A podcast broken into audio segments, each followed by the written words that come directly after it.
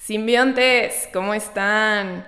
Este es el último lunes de mayo, de hecho es el último día del mes de mayo y cerramos con un invitado que no solamente es el candidato a la presidencia de Tepatitlán, Jalisco, así es, de los merititos altos de Jalisco, sino que también es un hombre que se ha preparado para poder servir a la sociedad, está dedicado y comprometido con la educación, con la biomédica, las biociencias y tiene una conciencia muy global. Él es Pancho Aceves y platicamos de todo un poco. Se puso interesante porque nos hace cuestionarnos algunos peligros acerca del libre pastoreo y tuvimos la oportunidad de hablar, pues, la neta de todo. Fue muy mañanera nuestra plática. Estuvimos grabando a las seis y media de la mañana, estuvo muy buena junto con un cafecito. Así es que escuchen este episodio y conozcan a esta gran persona. Acuérdate que me sigas en Instagram como arroba simbiontespodcast. No se te olvide, así es que vamos al episodio. Buen día y sean bienvenidos a Simbiontes Podcast, un podcast donde haremos evidente lo evidente y conectaremos con las conexiones de la vida. Si siempre has tenido la cosquilla de hacer algo positivo por el planeta y no sabes cómo, aquí te ayudaremos a darle más sentido a lo que ya haces todos los días. Te diremos cómo tus acciones de vida y tus buenos hábitos hacen de este planeta un mejor planeta. Conviértete en un agente de cambio desde la comodidad de tu casa. Inspira con tus resultados a los seres vivos con los que convives y juntos vayamos haciendo cadenas de seres simbióticos donde el único propósito sea ganar, ganar. Y como dice la canción, está prohibido prohibir. Mi nombre es Ana Lilia Hernández y pues ya estamos cerrando el mes de mayo y no hay una mejor forma de cerrarlo que pues hablando de las pues de la, de la importancia de cuidar a los animales y de la salud animal. Todo este mes hablamos de la importancia de la producción sostenible de carne, bueno, de la producción sustentable y, y de las alternativas de producción de proteína animal para cuidar el medio ambiente este, vimos cómo es necesario contar con una alimentación sustentable para la producción de carne, huevo y de insectos, pero pues no debemos de olvidar la salud de todos los animales que están ahí. Este, y también, pues obviamente cuidar a nuestras mascotas porque también son una fuente muy importante para la salud de la casa y la salud de nosotros. Los animales, igual que nosotros, forman parte del mismo reino biológico al que pertenecemos, que es el animal y esto nos hace similares en algunas características celulares y genéticas. Compartimos algo, por lo que de repente ciertos microorganismos que atacan la salud de los animales o microorganismos que simplemente se alojan en ellos pueden causarnos enfermedades graves. Pancho, no sé si recuerdas últimamente algún caso fuerte de zoonosis en el planeta. Bueno, pues la realidad es que estamos todavía viviéndolo, ¿no? Sí. Con esta pandemia. Exactamente en efecto, el coronavirus ha sido un virus devastador y es un caso de zoonosis, que la zoonosis al rato nos, nos platicará un poco más Pancho, pero pues es una enfermedad que, la zoonosis es una enfermedad que se transmite de animales a humanos. Y pues bueno, ya lo escucharon, para hablar un poquito más del tema, hoy invité a Pancho Aceves Aldrete. Él es ingeniero biomédico, orgulloso león negro de la UDG, un hombre que está comprometido con la educación, fue presidente y fundador del Colegio de Ingenieros Biomédicos de Jalisco y vicepresidente de la Sociedad Mexicana de Ingeniería Biomédica. Trabajó como director de hospitales en la OPD Servicios de Salud del Gobierno de Jalisco. En el 2018 fue reconocido como embajador y promotor de la ciencia en el marco del 41 Congreso Nacional de Ingenieros Biomédicos organizados por la SOMID y también en el 2018 obtuvo el premio Clinical Engineering Outstanding Teamwork por demostrar excelencia en la categoría de colaboración profesional. Es director también de One Health México y también es candidato a la presidencia municipal de Tepa. Es un hombre que de verdad está comprometido con la educación, con la divulgación científica, con la generación de conocimientos y sobre todo sabe trabajar en equipo para lograr grandes cosas. Es un honor tenerte en este episodio, Pancho, y mi podcast es tu podcast. ¿Cómo estás en esta mañana lluviosa? ¿Qué dice Tepa? Muchísimas gracias, Ana Lilia. Pues la realidad es que, pues tú sabes que es muy bonito por acá, ¿no? Al final de cuentas, la campiña alteña, ayer estuvimos recorriendo eh, parte de la presa de la red, una presa muy bonita con todas las comunidades Y pues cuando tienes un cielo despejado, ¿no? Y una tierra roja, como la de los Altos de Jalisco, pues ahora sí que todo, todo el panorama cambia y se pone más bonito. Pero pues aquí estamos desde temprano para platicar un poquito. La verdad es que muy impresionante tu podcast y el giro que, que le das para poder entender y comprender todos los temas, ¿no? Que a veces cuando hablamos de ciencia nos imaginamos temas muy fumados, ¿no? Pero al final de cuentas, pues, todo el día estamos todos metidos eh, o involucrados, ya sea con el tema de la salud, ¿no? Que es el tema principal que pues a mí me apasiona y, el que estamos trabajando con esta nueva visión e integración. Así es, sí, estamos, estamos ah, en compañía de un buen cafecito aquí empezando el día y, y sí, la verdad es bien importante porque generalmente nada más pensamos en la salud como, como, como humano humano, pero nunca vemos la salud desde un panorama global y cómo el medio ambiente afecta. O sea, nada más pensamos que cuando hace frío nos va a dar gripa, ¿no?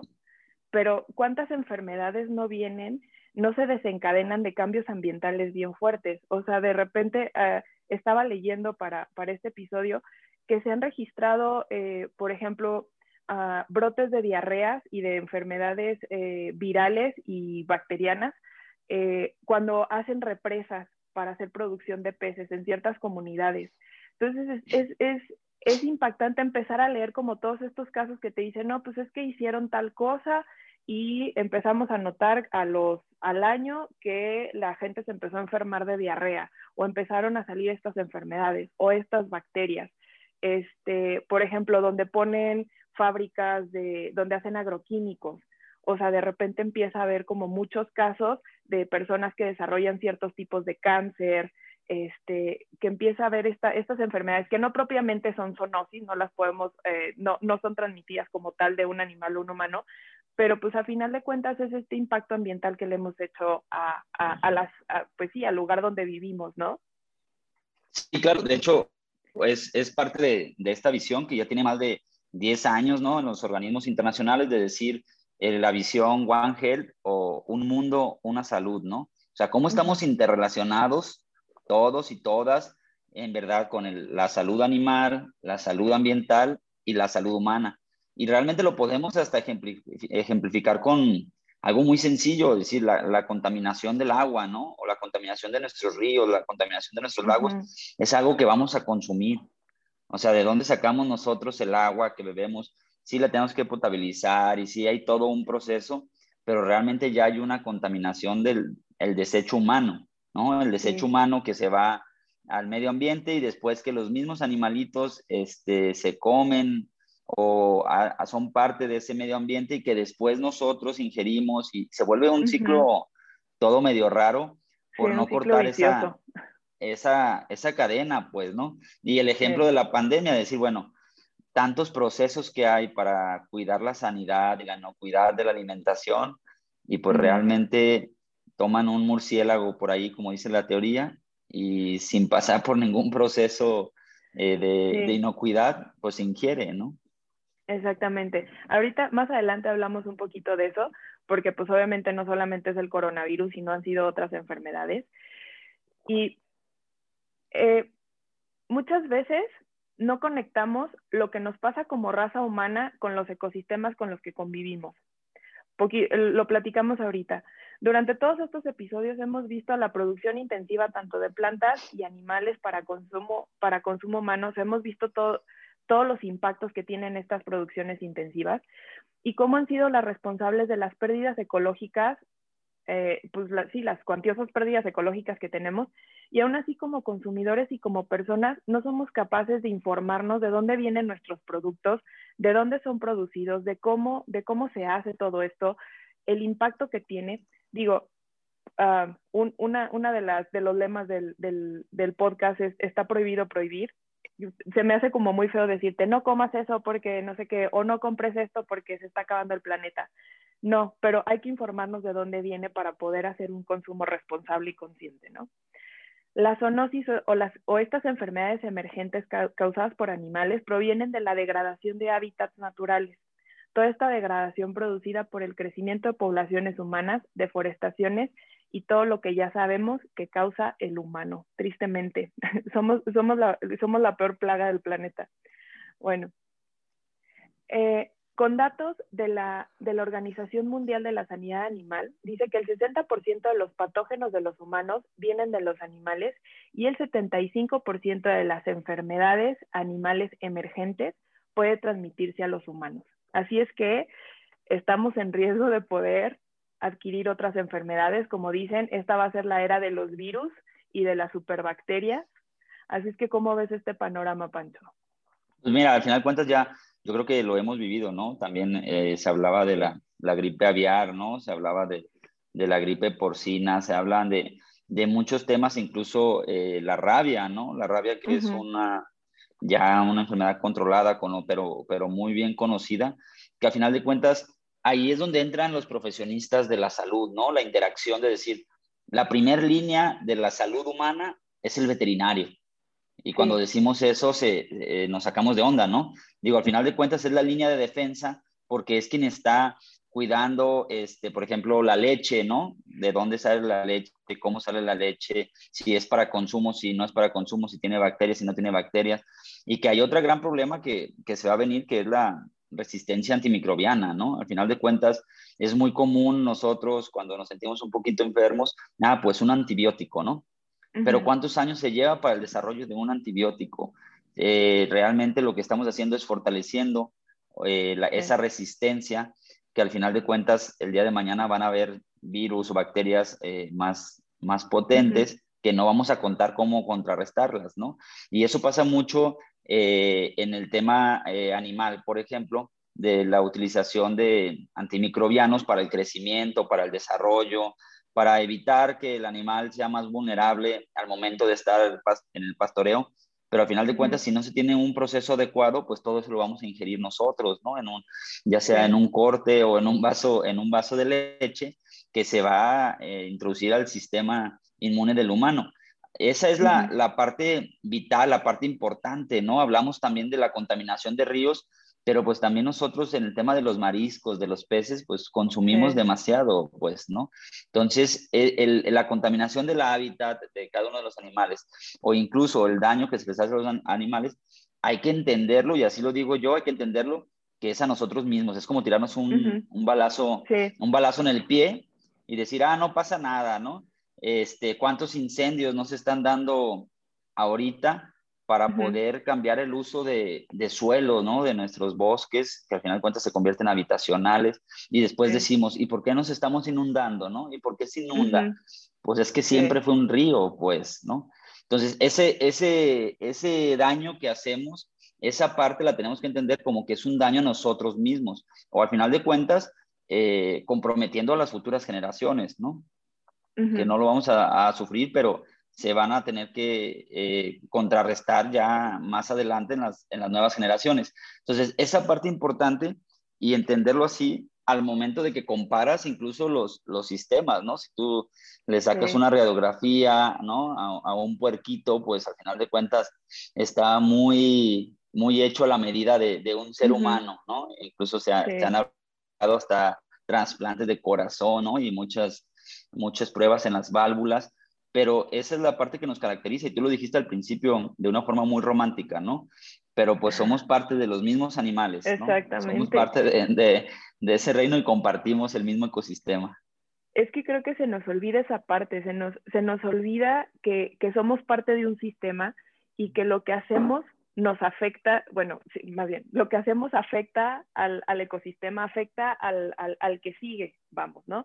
Si, vemos esta cadena de sistemas, le afecta al que está al lado y lo que hace el, de, el que está antes que yo me va a afectar a mí y siempre perdemos esta conexión. Como que toda la vida nos dijeron, ustedes son seres independientes, Pancho, tú eres ser independiente y lo que tú hagas depende de ti y solo es para ti. Entonces crecemos con esta idea de que lo que yo haga solo me va a afectar a mí y perdemos este sentido de comunidad, ¿no? De, de, poder decir, ah, ok, si yo hago esto, le va a afectar acá. Si yo tiro la basura en la calle, se van a tapar las, las coladeras y ahorita en temporada de lluvia está todo, el pues, todo inundado y así de, ay, gobierno, ¿por qué no haces esto? Está inundada mi ciudad.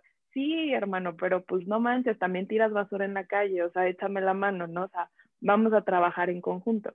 Entonces, esto, si lo trasladamos a los ecosistemas, como dices, se está, o sea, eh, están, hay muchos incendios forestales y la gente así es, sí, nos estamos quemando y no sé qué, pero pues toda, o sea, todo lo que deforestan para producir carne, para hacer casas, esta, esta conexión la perdemos porque decimos, ay, este, están produciendo carne, es algo bueno, pero ¿a qué impacto nos lleva y cuál es el costo que vamos a pagar por eso? Y ahí es donde, donde, donde viene la conciencia también como consumidor. O sea, creo que en todos los programas terminamos diciendo que, que, que debemos de tener una conciencia como consumidores para poder ir cambiando esta forma de producción y estas producciones intensivas, ¿no? Fíjate, se, se detonan muchos, muchos, ahora hablando un poquito de la, de la tierra, ¿no? Muchos tipos de cultivo, como es el agave, ahorita que, que, está muy moda, como es el aguacate, como son los berries. O sea, cultivos que, que demandan mucho el uso de, de, tierra.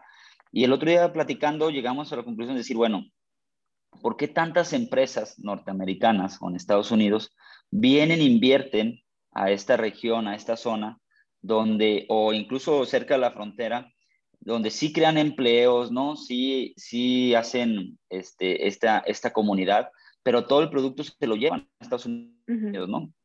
Supongamos que es más caro producir aquí, porque ellos lo pudieran producir allá. O sea, no es un tema de clima, no es un tema de tierra. Pero ¿cuál es la diferencia? Que vienen acá y prefieren pagar un dólar más, pero se, se están acabando nuestra agua, ¿no? O sea, al final de cuentas estamos hablando de recursos naturales, es decir, el que se dé un fenómeno así, donde seamos eh, el exportador número uno, ¿no? A los Estados Unidos, también hay que entender por qué lo hacen acá, ¿no? ¿Por qué no, no lo hacen allá del otro lado de la frontera? Entonces, estamos hablando de que están pagando un dólar más, pero se están llevando nuestra agua, ¿no? Se están llevando la tierra, se están llevando los nutrientes y llegan ya los productos de muy alta calidad, como se solicitan en exportación, pero no solamente es el costo eh, de la hora hombre o porque sea más barato eh, de este lado por el cambio de, de dólar, sino va a llegar un momento donde hay que entender que eh, los recursos naturales pues no se van a poder renovar y estamos viviendo una de las peores sequías a pesar de que ya comenzó a llover y luego empezamos a debatir si, si hacemos más presas, ¿no? Y si es para Guanajuato, que si es para Jalisco, para quién, para quién es el agua. Entonces, al final de cuentas, eh, entender que el cuidado, como tú dices, del consumo de cualquier recurso natural, pues nos va a llevar a, a tener una, un ecosistema, una sana convivencia con, con la madre tierra, que muchas veces se, se, nos olvida que de ahí vivimos, ¿no? Yo les digo, a ver, en Tepa vivimos del aire, del agua, de la tierra, el 70% de la industria, ¿no? Y nos lo estamos acabando. O sea, vamos a tener que pensar en otro, incluso forma de vida, porque no le estamos invirtiendo a lo que en verdad eh, nos, nos está haciendo productores, ¿no? Sí, estamos trabajando como parásitos, es lo que hace un parásito. O sea, el parásito va, este, va con su, con su hospedero y, y, se lo come, se lo come hasta que lo mata y pues eventualmente el parásito termina muriendo porque ya no tiene dónde sobrevivir o encuentra otro lugar donde pueda seguir parasitando o de plano se muere. Entonces, por eso, por eso también hay que ser simbiontes, ok, podemos vivir todos ayudándonos y yo te doy lo que tú no me das y tú me das lo que yo no puedo generarme, ¿no? Entonces, y así todos trabajamos de forma, de forma equilibrada. Y pues otros virus o, u otras enfermedades que se han, que se han desatado, porque muchas, o sea, leyendo acerca, por ejemplo, de la fiebre de Lassa, del virus de Nipah, del ébola, de otros tipos de SARS, el MERS, o sea, encontré un chorro de enfermedades. Muchas de estas enfermedades este, vienen o son causadas a partir de la destrucción de hábitats. Entonces, por ejemplo, la fiebre de Lassa, que fue en el oeste de África, este, viene a raíz de la destrucción de los bosques donde, donde lo, pues, estos roedores eh, que transmiten esta, este, este virus vivían y se refugian en comunidades. Entonces empiezan a tener, pues, no sé, a morder gente y a, y a transmitirlo de, de, diferentes formas. Igual la gente se los come y como decías hace rato, no, no, no existe un proceso de cocción, de inocuidad y demás que hace que estas enfermedades se transmitan muchísimo más fácil. El virus de Nipah en Malasia igual fue, eh, se cree que fue ocasionada por la producción intensiva de cerdos y de frutas. El ébola se perdieron los bosques, las selvas donde los, estos murciélagos vivían. Obviamente los murciélagos al perder sus hábitats y migrar los hacen vulnerables, se infectan de estos virus y pues obviamente la gente los empieza a cazar, se los empieza a comer y el virus empieza a transmitir. Entonces, sí es una, es bien importante pues mantener nuestros ecosistemas para que los animales puedan seguir viviendo en sus lugares eh, y, pueda seguir esta cadena alimenticia donde este ciclo, digamos, ecológico pasa de forma natural para que no haya estas transmisiones tan grandes de enfermedades. Mira, al final de cuentas no tenemos fronteras, o sea, hay que verlo así de, en este mundo tan globalizado, no existe una frontera, ¿no? Tenemos un claro ejemplo en esta zona, eh, lo que es el dengue, por ejemplo, ¿no? Un mosquito que este, se puede volver hasta hemorrágico, pero al final de cuentas quien transmite esas enfermedades pues son los mismos humanos, ¿no? Alguien que contrae la enfermedad, se sube a un avión y al día siguiente ya está en el otro lado del mundo eh, y ahí hay otro mosquito, ¿no? Que recibe la, el piquete, la enfermedad y luego va y lo transmite y se vuelve una onda expansiva, pues, y al final de cuentas este, este tema de estar en menos de 24 horas, darle la vuelta, la vuelta al mundo, pues nos vuelve imparables, ¿no? Como el principal agente exportador, ¿no? Y transmisor de las, de las enfermedades. Y esa es la, lo que nos toca entender y decir, bueno, ¿qué estamos haciendo? Volvemos a lo mismo, vectores, ¿no? Sí. Sí, y sobre todo, sobre todo entender, entender cómo funcionamos y cómo, y cómo realmente necesitamos a veces en estos casos de salud pública, este, cómo entender que necesitamos a veces parar para evitar que se siga, que se siga expandiendo alguna enfermedad, que es bien importante. Así es que, Pancho, ¿cómo ves la salud pública en México? Mira, yo creo que eh, como nunca, eh, tenemos tecnología, ¿no? Tenemos tenemos información. El detalle es que seguimos siendo, eh, o más bien no somos un país que sea productor de soluciones, ¿no? Si hablamos de equipamiento, si hablamos ahora el tema de la vacunación, ¿no? Contra el COVID, pues toda la vacuna se, está importando, cuando realmente eh, lo, lo platicábamos así entre amigos, de decir, los, médicos veterinarios son expertos en, en pandemia, son expertos en, erradicar enfermedades eh, que cada, cada rato aparecen en, los animales. ¿Por qué no hacer grupos multidisciplinarios para poder desarrollar? O sea, somos productores de vacuna para ave, ¿no? Entonces, si ya tenemos las cepas, si ya tenemos la investigación, podríamos nosotros producir nuestras mismas vacunas, pero al final de cuentas hace falta mucha visión de decir, a ver, una, ¿cuál es el problema principal de salud pública, no? Eh, tenemos el tema de hipertensión, ¿no? Tenemos el tema de la diabetes, tenemos varios temas que al final de cuentas los identificamos, pero no hay una prevención, o sea, no hay una estrategia adecuada para prevención porque sigue siendo a nivel de gobierno federal quien maneja esas estrategias, ¿no?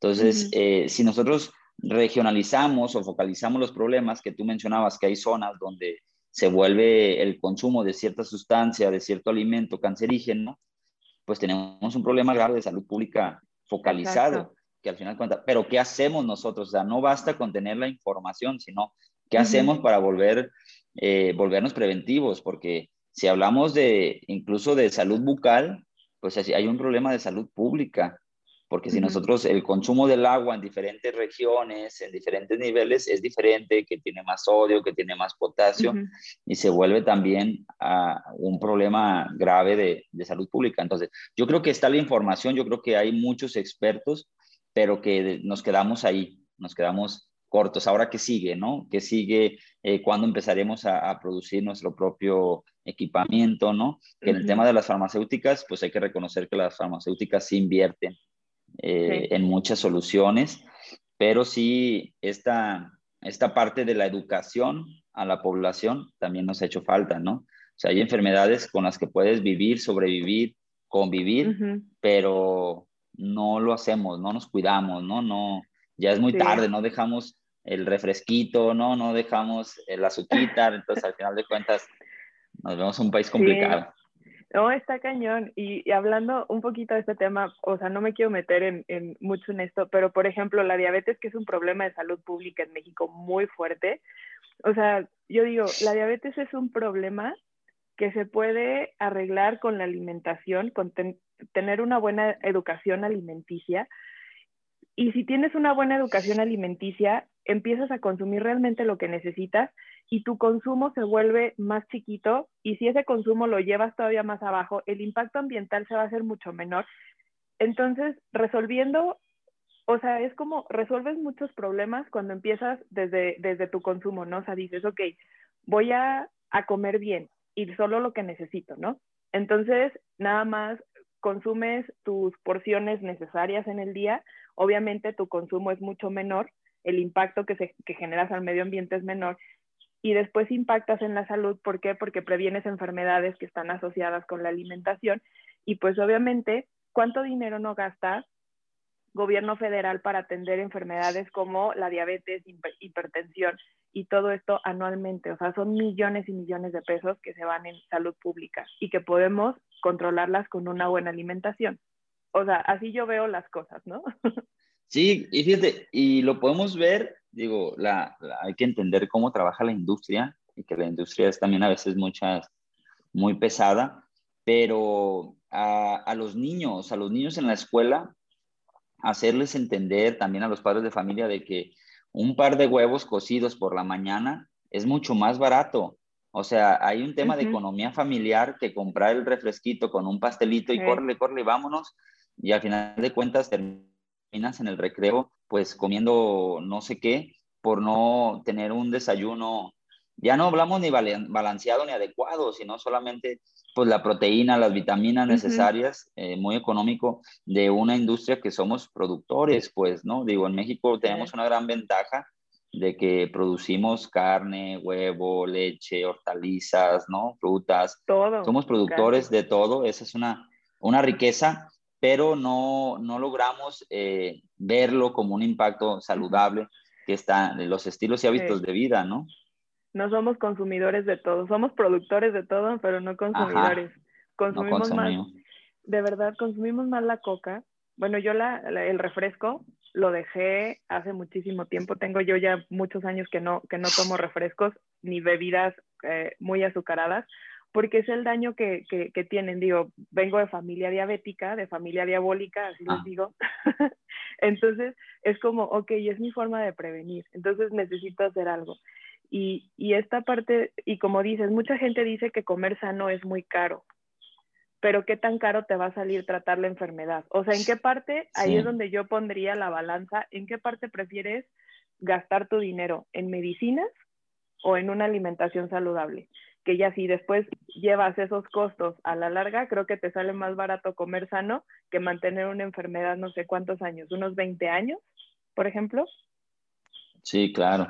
Sí, claro, o sea, y lo, nos volvemos muy románticos, ¿no? Nos volvemos muy románticos en esos temas. O sea, yo que me he metido a, a estudiar la, la industria aquí avícola, acuérdense que hace 10, 10 años aproximadamente se vino la pandemia de la gripe aviar, que el huevo se encareció y nos estábamos quedando, nos estamos quedando sin aves. Mataron un eh, chorro de, de, gallinas, ¿no? Me acuerdo. Sí, y fíjate que hay quien se arrepiente de no haber matado más, porque no se ha podido erradicar, ¿no? No se ha podido erradicar el virus también, o sea, y eso no ha permitido que no, no puedan recuperarse la, la industria a, a 10 años. Pero está este tema de los, me voy a meter en un tema difícil, ¿no? Los eh, libres de pastoreo y las, las gallinas libres de jaula y todo. O sea, que sí se traduce a un tema animal, pero que al momento que lo ves en un tema alimenticio, si no tienes controlada el ave, o sea, si anda ahí por vagando por el mundo, les digo yo, pues no podemos saber qué come, cómo come, eh, si está enferma, si no está enferma, o sea, no se tiene un cuidado adecuado que se va a, eh, ahora que se va a traducir a un consumo eh, humano, ¿no? Que al final de cuentas es cómo buscas el equilibrio eh, dentro del ecosistema para mantener la, la, sanidad animal, pero que al mismo tiempo no se convierta en un problema humano, porque si no pasaría esto del, del murciélago, ¿no? Libres por la vida y después lo agarras para alimentarlo, ¿no? Exacto, ese tema es bien interesante porque fíjate que, que, episodios anteriores empezamos este mes de mayo hablando de la ganadería regenerativa y tuve la ah, oportunidad de, de, de, hablar con un productor de Rosarito y tiene un manejo muy impresionante y, y, te dice que obviamente él cuida mucho todos los factores para mantener un equilibrio en su, en su sistema de producción y eso le hace tener, este, digamos, un control en, en en, enfermedades y todo esto. Después tuve la oportunidad de hablar con unos chavos de aquí, Irapuato, que están emprendiendo un negocio de, producción de huevos de gallinas libres. Obviamente es una producción pequeña. Y también hablan de este tema de, que la alimentación es un factor importante para ellos, para, para, para evitar enfermedades, y cómo, y cómo ellos manejan su control. Entonces, es bien interesante que digas esto, porque sí, hasta cierta parte tienes razón en el sentido de si andan libres, si no sabes qué comen, si no sabes con quién, con qué tienen contacto, simplemente cuando tienes mascotas, yo tengo mis perros, ¿no? Mis perros que los cuido y que, y que tienen todos, o sea, se les vacuna y demás, pero si de repente pasa un perro, aunque tú lo tengas encerrado y no lo tengas así libre, pasa un perro por enfrente de la reja de la calle, le pega las pulgas, ¿no? Entonces ya, o sea, con eso, ¿no? Y si lo llevamos a esta producción, tienes toda la razón, pero ¿cómo podrías hacer que estos libres pastoreos se puedan hacer amigables y poder evitar toda esta clase de enfermedades? Mira, al final de cuentas, yo creo que también hay un tema, insisto y perdón que insista, pero económico muy importante, ¿no? De decir, ¿cómo hacemos que para el consumidor final esos costos no sean tan elevados y al momento que se vuelve accesible, entonces ya creas un ecosistema donde si todos producimos de, la misma manera responsable y sustentable, pues ya se vuelve más accesible, ¿no? O sea, por ejemplo, acá apenas está comenzando la ganadería regenerativa este, y nos explicaban ese proceso también, ¿no? De decir cómo llevas de, de corral en corral y aprovechas el mismo, pues el mismo suelo o la misma naturaleza lo que te, lo que te está dando. Al final de cuentas es buscar ese equilibrio, creo yo, ¿no? De decir, bueno, ¿qué es lo que, porque te podemos dar muchos ejemplos, ¿no? Decir los mitos y realidades que existen, ¿no? O sea, si hablamos de un huevo, pues cuánto tiempo no nos dijeron que era malísimo, ¿no? Y que el colesterol y un montón de mitos y al final de cuentas te das, o sea, ves que también son guerras comerciales las que se dan, ¿no? Entonces, eh, ahora, si hablamos de, del cerdo, la carne de cerdo, ¿Cuántos mitos no hay de la carne de cerdo, no? El otro día me platicaba un amigo veterinario, me dice, oye, es que dicen que los cisticercos, si supieran que hay más riesgo en las verduras que en el cerdo, porque las verduras las riegan con, las riegan con agua tratada, ¿no?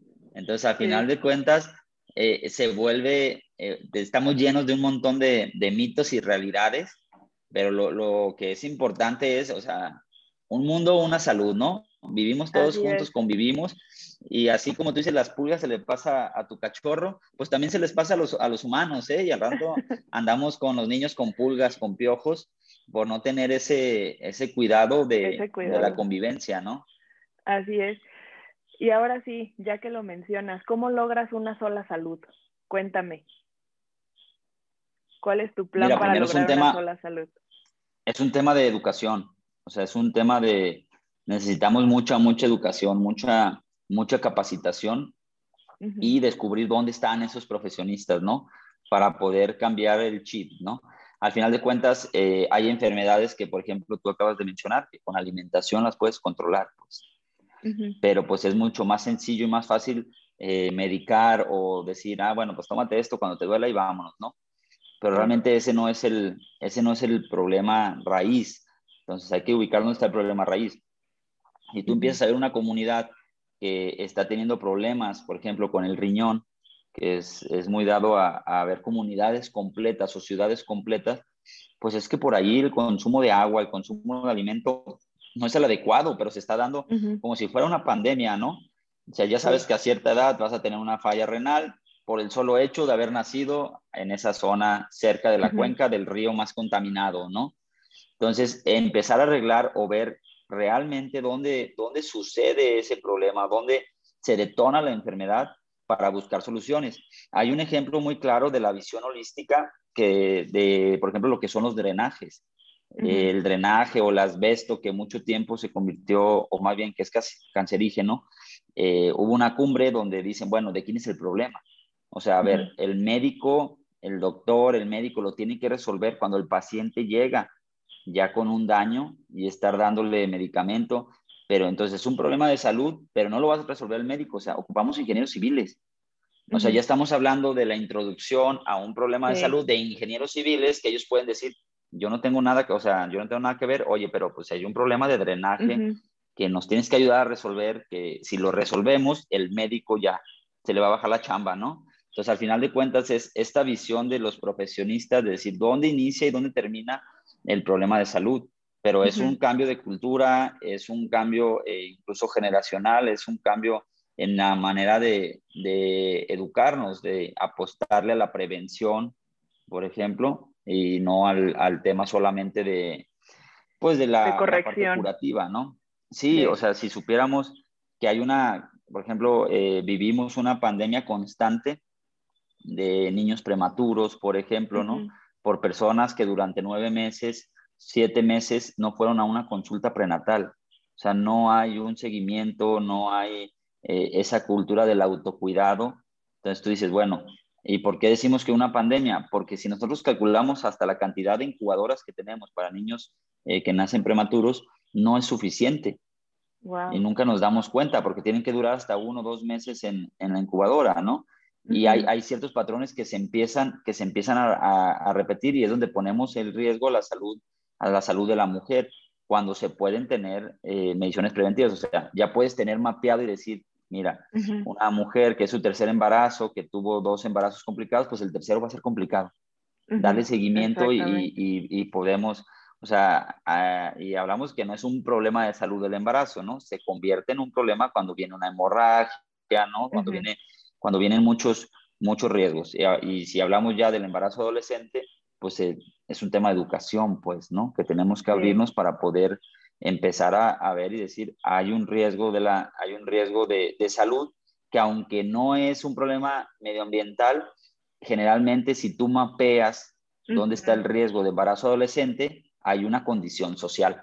O sea, hay una condición social y empiezas a ver que, ah, ah, caray, en la misma colonia, ¿no? Hay dos, tres eh, que empiezan a, y se vuelve a repetir el, patrón. Entonces ya hablamos también de, de una condición social. Entonces el, plan primero es poner, visibilizar y decir, a ver, algo estamos haciendo bien, algo estamos haciendo mal, o en, las mismos, en los mismos rastros de, de carne, en las mismas granjas, necesitamos más veterinarios preocupados por esta sanidad, esta inocuidad y los controles o las buenas prácticas, los controles de calidad, para que cuando llegue el plato a la mesa, pues ya no tengamos ese riesgo, ¿no? En, Acuérdate que podemos dar ejemplos hasta del clembuterol cuando sí, no, empezó a poner mucho de moda, ¿no? Sí, sí, sí. Al principio, de hecho, yo estaba nerviosa porque yo decía, ¿dónde voy a encontrar información? Y cuando empecé a buscar, no, o sea, de verdad ya ni supe de dónde agarrar. O sea, es, es, es, muchísima. Y hace ratito, o sea, hablabas de, de los embarazos de adolescentes a final de cuentas la educación ambiental es eso. O sea, la educación ambiental no solamente va enfocada a decirte cómo impactas en el medio ambiente, sino cómo todos tus, cómo tu, todo tu, tu contexto social, económico, este, cultural, familiar, todo esto influyen para causar estos impactos.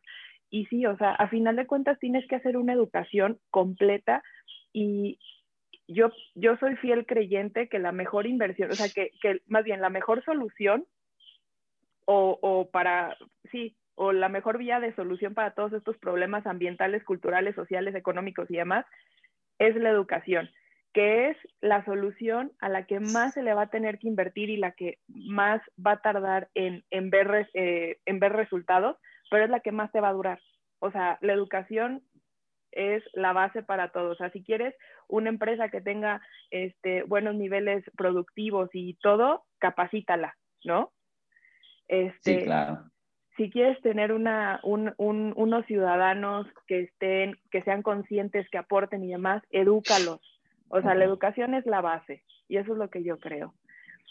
Y fíjate, tenemos eh, muchos temas como en cualquier parte del mundo, bueno, en los países de primer, de primer mundo desarrollados, eh, la basura es dinero. O sea, se están peleando por la basura, están importando y exportando basura, ¿no? Y aquí el residuo sólido, o sea, nosotros no basta con separar solamente el reciclaje, que ya muchos lo hacemos hasta por negocio, sino que necesitamos ir más allá, o sea, ¿qué vamos a hacer con todos esos residuos para producir energía, ¿no? Para poder darle una disposición final y no solamente hacer un agujero y aventar toda la basura ahí. Sí, claro. tápale. No, y la verdad es bien triste. Es bien triste. Estos, estos días estuve, este, tuve que salir por trabajo. Íbamos en la carretera, eh, una amiga del trabajo y yo, y me decía, es que es bien triste, o sea, de verdad sobre la carretera que va a Celaya, Irapuato a Celaya, encuentras un chorro de tiraderos que están al aire libre. Y dices, ¿cómo es posible que todavía sigamos tirando la basura en un hoyo, como dices, y ahí se queda? y ves la carretera llena de basura y de bolsas y todo esto. Entonces sí es un problema que, que sí preocupa el tema de la basura, pero pues obviamente no es nada más la basura, sino lo que se genera en esos tiraderos que después termina repercutiendo en la salud, porque eso se filtra al agua, se filtra al suelo, este, se va al aire y todo eso lo respiramos, no lo tomamos, no lo comemos. Así es que no nada más es tirar la basura y que se tapen las coladeras, sino es todo lo que, lo que influye. Así es que entonces, ¿cuál, ¿cuál piensas que es el mayor reto medioambiental que tienes o que tenemos para lograr una sola salud? Mira, yo creo que es eh, el tema del agua, o sea, es la, la, principal problema porque, bueno, el agua y el, y el aire, por, por, decirlo así, por el tema de las transmisiones que se realizan a través de, de, los, de los desechos, ¿no? Pero, pues, si tú tomas en cuenta, vuelve un problema muy grave, sea, la tierra, lo que estamos tirando y que al fin de cuentas ahí sembramos, ¿no? Acabamos de, ah, de, tener un incendio aquí en el cerro, en el Cerro Gordo, que es nuestro, nuestro pulmón. De hecho, este sábado vamos a subir a, a un evento de reforestación. Eh, y ayer que fueron a ver el terreno, pues sí les dio más tristeza. O sea, estamos hablando de pinos de 30, 40 metros de altura, con un montón de años que desaparecieron. O sea, eh, se volvieron ceniza literal, ¿no? Y nosotros vamos a subir a, plantar pinos de 2, 3 metros, que es el 10% de lo que nos estaban abonando, ¿no?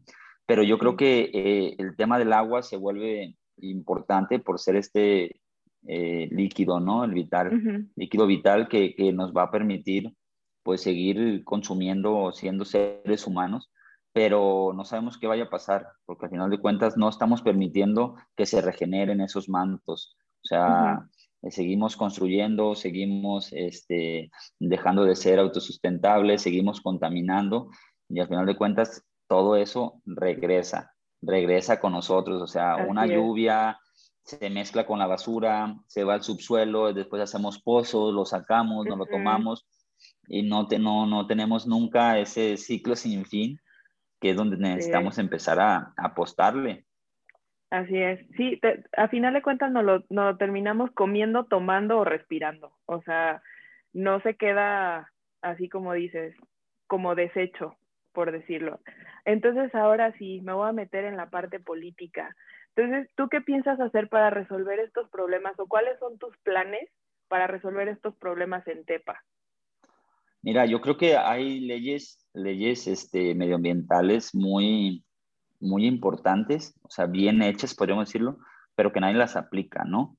O sea, estamos hablando de que si tú quieres construir este, un edificio y hay 10 árboles viejos, pues no te deberían de permitir tirarlos, pero pues tú le das ahí la mordida a alguien y te dan hasta el dictamen y el permiso, ¿no? Entonces sí se vuelve un tema de, yo le digo, es sencillo si nada más aplicamos lo que dice la ley y nos apegamos a, al manualito y, al librito, ¿no? Pero más allá, eh, hay una apuesta que queremos hacer nosotros al, cambio generacional, o sea, de decir, bueno, yo ya, mis vicios eh, son mis vicios y voy a seguir, eh, si acaso me, me, pongo las pilas, empiezo a separar la basura, ¿no? A, a tirar la basura en su lugar, a cuidar totalmente. Pero si hacemos una sinergia con el sistema educativo a tercero de primaria, cuarto de primaria, quinto de primaria, a enfocarnos directamente en la educación ambiental, este, incluso hasta la educación vial, ¿no? En la educación ambiental, de decir, mira, necesitamos apostarle a esto, a esto, a esto. Puede ser tercero de primaria, tercero de secundaria, tercero de prepa, por ponerte un ejemplo, pero que pensemos que un problema que hemos arrastrado por 30 años, no lo podemos resolver en un año. Estamos, yo les digo, eh, sembrar, todos llegan a un puesto político a querer cosechar, pero nada, a todos se les olvidó que hay que sembrar primero, ¿no? O sea, que no podemos llegar a cosechar. A la, la, vaca está muy flaca y la siguen ordeñando, ya, ya párenle, ¿no? Déjenla respirar. Entonces, es dar, dar nuevo aire, una visión, de decir, sí resolver el problema que tenemos, tenemos un vertedero, tenemos un basurero, tenemos una recolección de basura, pero al final de cuentas, apostarle a largo plazo, ¿no? Invertirle a decir, eh, si educamos a, los niños, no vamos a, tener que castigar al hombre del mañana, ¿no? Dice la, la frase por ahí. Entonces, esa es eh, principalmente nuestra apuesta, el empezar a cambiar el chip junto con las estrategias, o sea, podemos hablar de reforestación, ¿no? Podemos hablar del reciclaje, pero va a ser muy importante qué les dejamos, ¿no? Porque pues le, vamos a entrar nosotros a hacerlo, pero nunca vamos a enseñar a, a, los que vienen atrás de nosotros a hacerlo. Entonces el día de mañana vamos a estar igual, ¿no? Entonces yo creo que deberíamos de empezar por la educación y sobre todo decirle a la gente lo que está contribuyendo con este reciclaje. Hay unas, hay unas niñas aquí en Irapuato que tienen, que tienen un, un, un negocio de, de, de, composta, entonces ellas se llevan tus desechos y demás, y seguido te están diciendo, nosotras llevamos, este, no sé, a la semana eh, compostamos media tonelada. Y dices, wow, media tonelada menos de basura, ¿no? O sea, media tonelada menos que se está yendo un vertedero, o media tonelada menos que está dejando de ser un problema. Y eso, la verdad, hace que la gente se ponga las pilas y diga, va, sigo haciendo esto, sigo haciendo, porque es media tonelada menos a la semana, ¿no?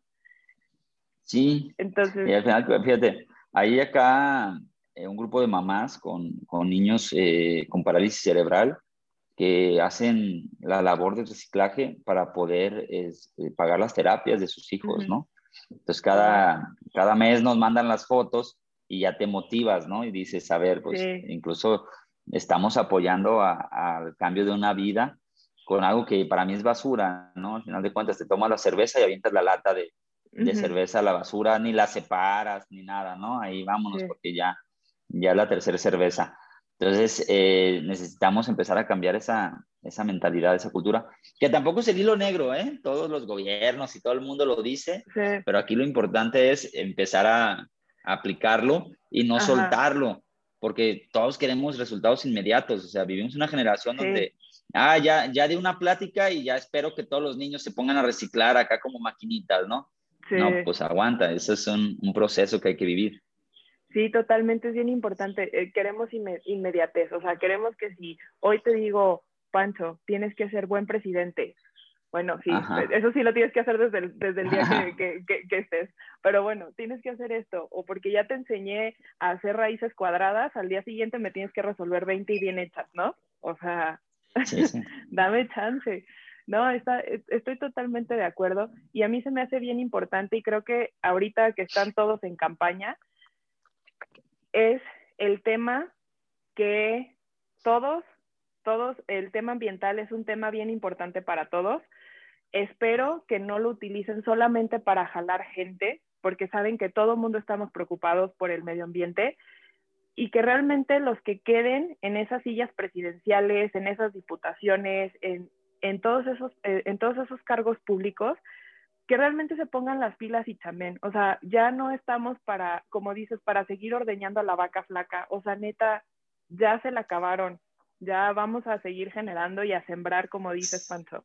Y se me hace bien importante todo esto que dices y pues para ir cerrando, ¿dónde te pueden encontrar? ¿Dónde pueden encontrar tus propuestas, tu campaña, tu trabajo, tus publicaciones, todo?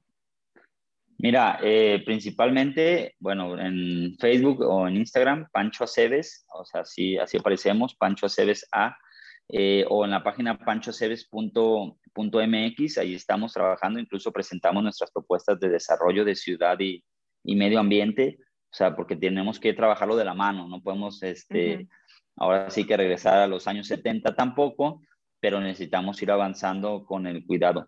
Y principalmente eh, basamos todas estas ideas en un modelo de innovación ya muy conocido de la cuádruple hélice, donde tampoco no es responsabilidad solamente del gobierno, ¿no? O sea, tenemos academia o tenemos a las universidades ahí con tanta investigación, con tantos resultados que terminan en un papel, pues, ¿no? Y que nadie En una biblioteca.